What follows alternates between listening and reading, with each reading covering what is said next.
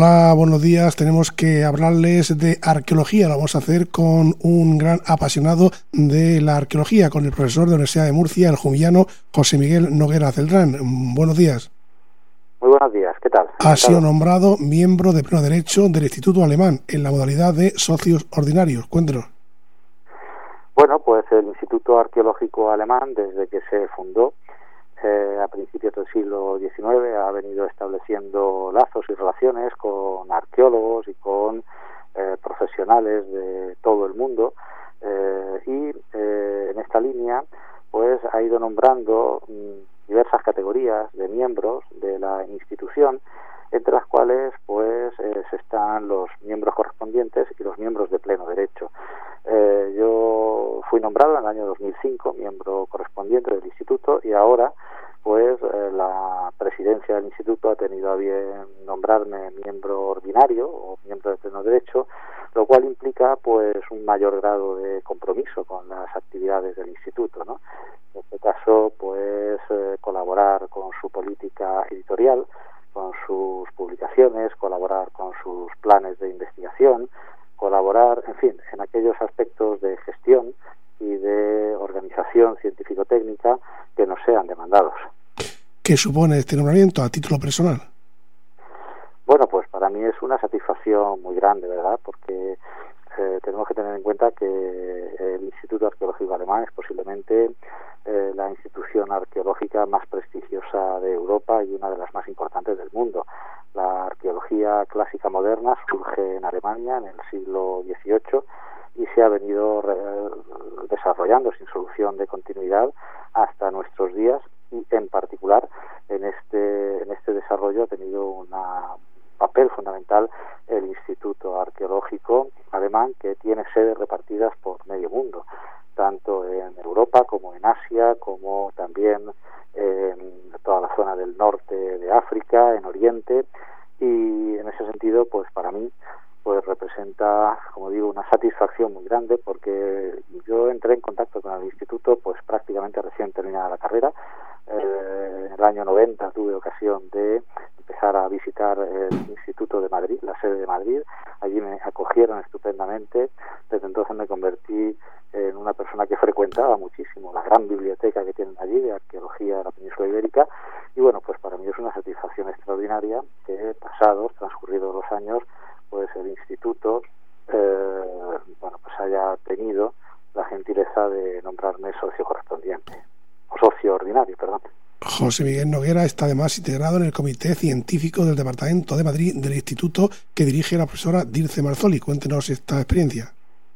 Efectivamente, como digo, eh, el, Instituto Arqueológico Alemán está organizado en diferentes sedes. Eh, su, su sede central está en Berlín, pero luego tiene sedes en distintas ciudades de Alemania y también, como digo, repartidas por medio mundo, entre otros lugares, pues en toda la cuenca mediterránea. Tiene sedes en, el Cairo, en Egipto, en Damasco, en Atenas, la gran sede de Roma, y luego está también, por supuesto, pues la sede de Madrid que digamos coordina todas las actividades del instituto en España, en Portugal y también en el norte de África, particularmente en Marruecos.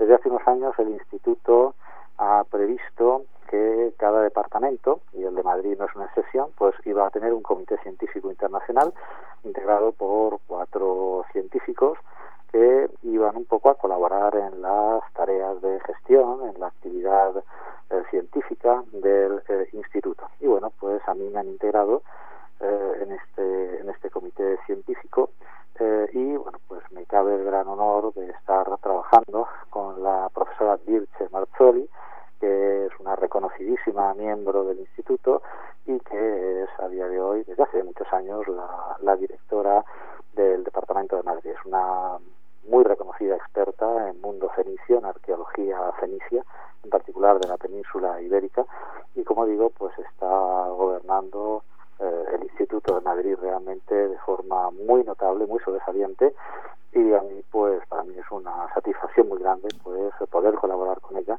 en en la planificación y pues, lo que se me pida para que el Instituto de Madrid pues siga siendo una institución de referencia como lo es en el panorama de la arqueología clásica y medieval y prehistórica Volviendo al Instituto Alemán, eh, esto supone, esta distinción, eh, que usted tenga renovados bríos para continuar trabajando por y para la gran pasión, que es la arqueología.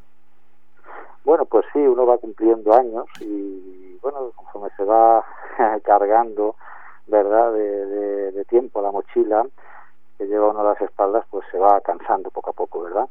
Y bueno, este tipo de, de nombramientos, pues realmente lo que hacen es avivarte la llama otra vez de la ilusión, del ánimo, cuando a veces piensas, bueno, pues ya viene gente muy joven, ¿no? Detrás de ti, con aires renovados, con una mucha mejor preparación que la que nosotros tuvimos hace 30 años, pues a veces piensas, bueno, pues ya, ya, ya va llegando la hora, ¿verdad?, de cediendo el testigo a la gente que viene detrás y nosotros nos tenemos que ir lentamente retirando. Pero bueno, pues ve uno este tipo de reconocimientos y al final pues piensas que bueno pues que debes seguir en la brecha y te ilusionas seguir trabajando, por seguir llevando a cabo pues todos los proyectos que en mi caso tengo entre las manos, ¿no? Como puede ser pues la dirección científica del Parque Arqueológico del Molinete en Cartagena, como puede ser el proyecto del Corpus Ignorum Imperi Romani, como es mi colaboración con el Ministerio de Investigación o la dirección del Archivo Español de Arqueología,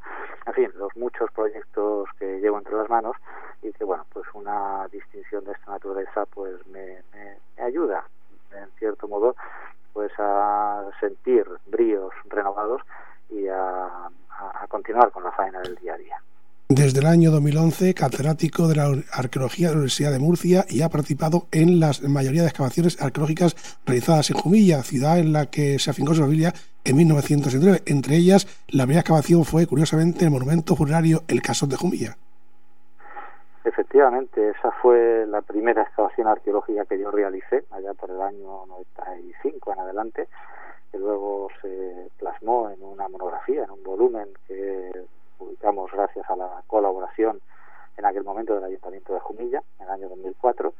Y para mí esa monografía y aquella experiencia de esta primera excavación pues fue muy muy muy satisfactoria porque bueno pues pudimos eh, resolver muchas cuestiones pendientes de este pequeño gran mausoleo que, que es el Casón Luego vinieron otras intervenciones en la zona de la, de la avenida de Nuestra Señora de la Asunción, en su intersección con la avenida de la Libertad. Más tarde vinieron las excavaciones en la villa de los cipreses. Y bueno, pues eh, la vida es larga y quizás haya nuevas ocasiones y nuevas oportunidades para continuar algún proyecto, eh, ¿por qué no en, en, en, Jumilla? La propia villa de los cipreses todavía tiene pendiente pues trabajos que realizar y bueno, pues yo no no pierdo la de que en algún momento los podamos acometer y poder terminar la investigación científica y sobre todo lo que sería una maravilla poner en valor, poner en valor, musealizar, conservar, restaurar eh, este enclave para que todos los jumillanos y los que nos visitaran de fuera pues pudieran disfrutar de cómo era y cómo funcionaba un enclave rural, cortijo digamos romano del siglo I al IV después de Cristo. Nuestro invitado de hoy, José Miguel Noguera, estudió en el Colegio Santana y posteriormente en el Instituto Arzobispo Lozano, ambos de Jumilla. Estudió Geografía e Historia en la especialidad de Historia Antigua y Arqueología en la Universidad de Murcia y de 2003 a 2008 fue director general de Cultura de la Región de Murcia. Señor Noguera, muchas gracias, muy amable. Ha sido un placer. Gracias.